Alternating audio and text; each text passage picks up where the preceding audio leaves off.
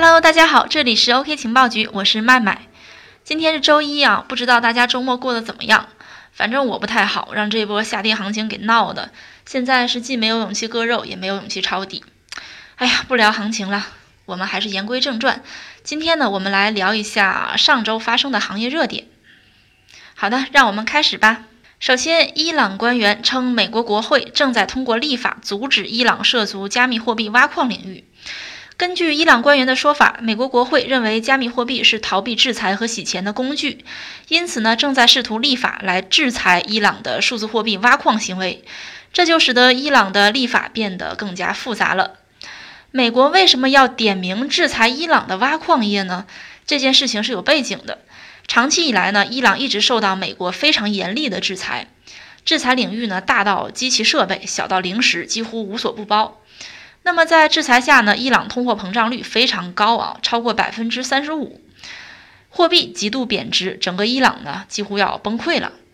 这就使得大量的伊朗公民现在一直在进行数字货币挖矿，希望以数字货币来减轻通货膨胀对自身资产的影响。伊朗政府也开始意识到数字货币对于遏制通货膨胀的作用，就开始加大数字货币领域的研究，并计划发行央行数字货币。那么，为了继续制裁伊朗，美国国会呢最近就说要通过立法来阻止伊朗去涉足数字货币挖矿。但是，我们认为美国呢是不太可能直接去阻止比特币或数字货币挖矿的，因为美国无法控制伊朗的互联网，也无法收集足够的算力来拒绝来自伊朗的区块。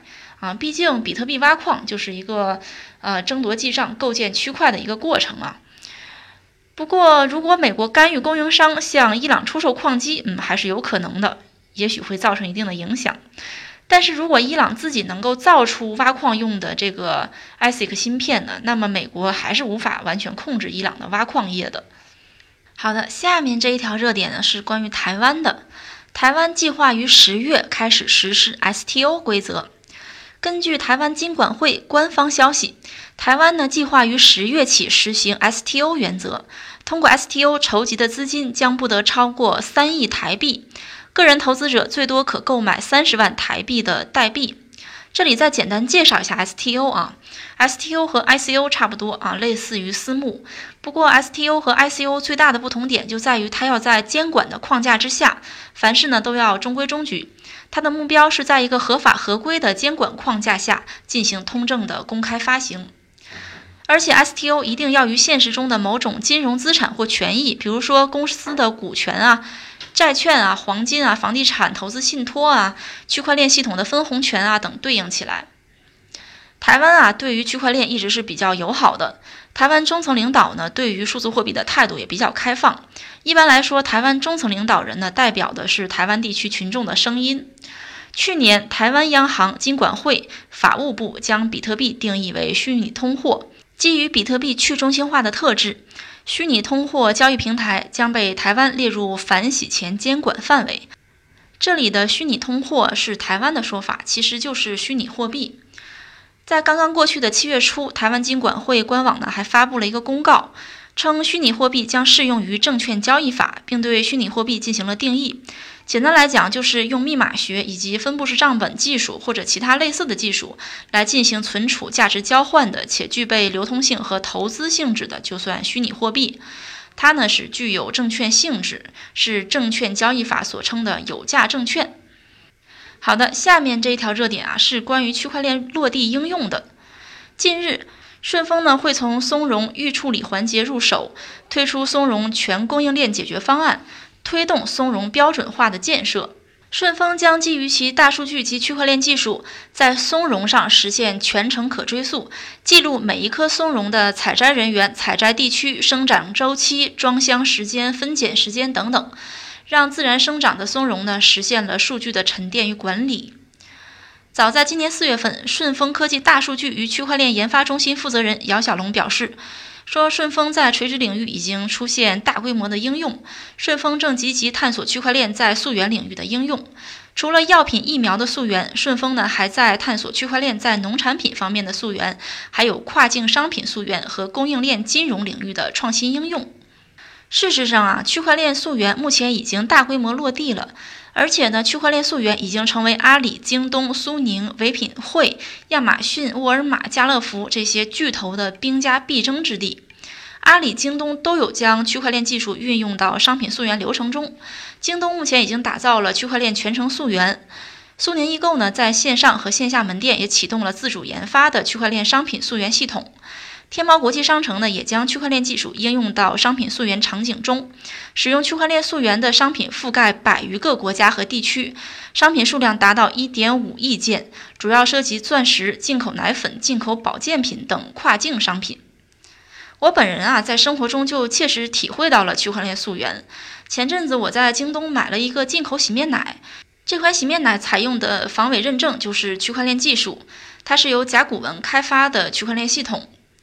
有人在微信上问我是什么洗面奶啊？这里公布答案：宝拉甄选，外号绿鼻涕，一个美国的品牌。没加我微信的也可以加我微信啊，幺七八零幺五七五八七四。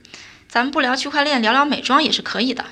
说完了顺丰啊，我们看一看国外的巨头对于区块链研发的最新成果。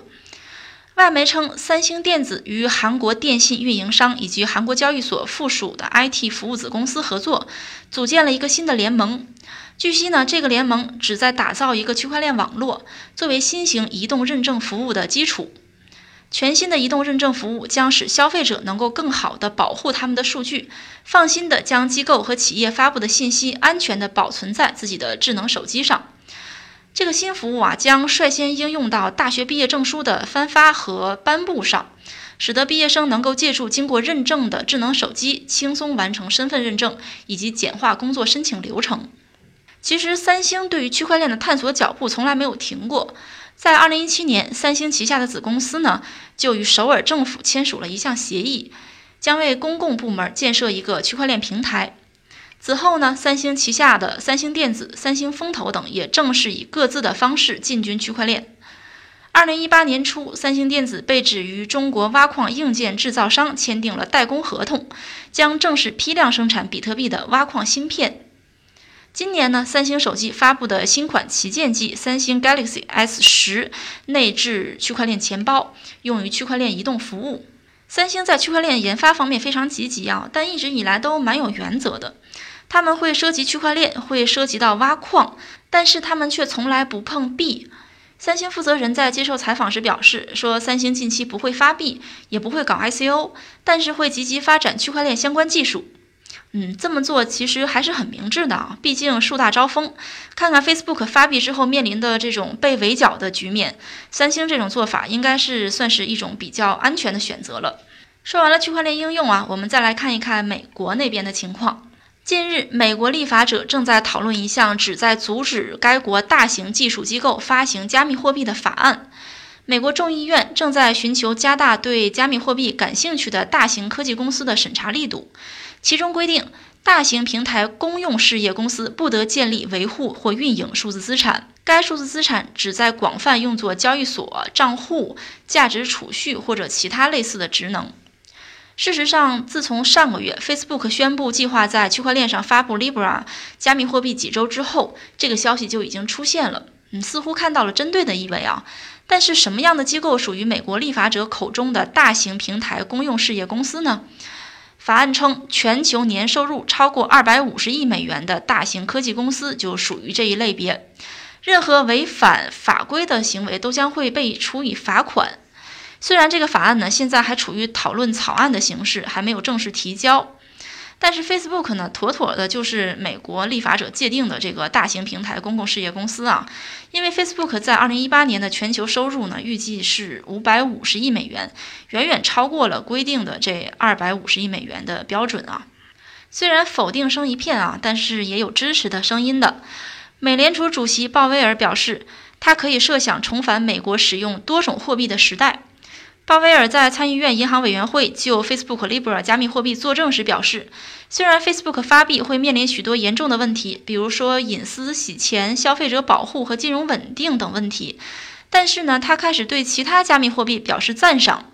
他说，几乎没有人使用比特币进行支付，他们更多的使用比特币代替黄金，这是一个有价值的投机存储。但是美国总统特朗普可不这么认为。特朗普周四在推特上发文说，他不是加密货币的粉丝。这是他成为美国总统以来首次公开发表关于加密货币的评论。特朗普称他们不是钱，而且引用了相对于美元的价格波动。不过啊，鲍威尔和特朗普意见不合已经不是一天两天的事情了。之前两个人还就美联储加息问题产生了分歧。特朗普在接受采访时呢，总是毫不留情地批评这个美联储啊。两个人可以说是相爱相杀。下面这则情报是关于高盛的。